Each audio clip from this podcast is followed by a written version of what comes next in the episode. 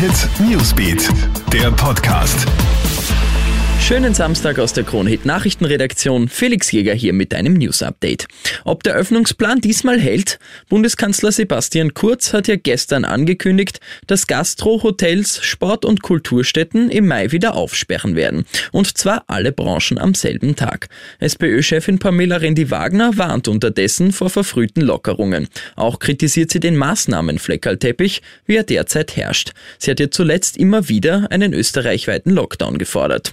Und auch die Neos kritisieren die Öffnungskommission. So sind sie zwar für die Öffnungen, dass dafür aber eine eigene Kommission notwendig ist, bezeichnen sie als Show.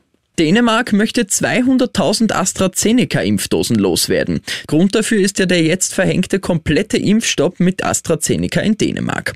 Jetzt berichtet die Süddeutsche Zeitung, dass man nach Lösungen sucht, was mit den Impfdosen passieren soll.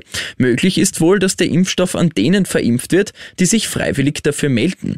Die zweite Option ist, den Impfstoff an ärmere Länder abzugeben. Genau das sorgt in den sozialen Medien jetzt für Wirbel, weil man damit ärmere Länder als Mistkübel für Impfstoffe verwendet verwenden würde, schreibt unter anderem die dänische Zeitung Christelik Dagblatt. Und eine Katze als Drogenkurier? Klingt komisch, ist aber genauso in Panama passiert. Vor einem Gefängnis in der Provinz Colón fällt den Beamten eine rot-weiß gefleckte Katze auf, die versucht ins Gefängnis zu kommen. Bei genauerem Hinsehen entpuppt sich das eigenartige Fell dann als ein Tuch, das um die Katze gewickelt wurde. In dem Tuch finden die Beamten Kokain, Crack und Marihuana. Der vierbeinige Schmuggler ist ins Tierheim gebracht worden. Der Fall von Tieren, die als Drogenkuriere verwendet werden, wird jetzt untersucht. Mehr News gibt's im Kronehit Newsbeat und auf kronehit.at. Krone Hit Newsbeat, der Podcast.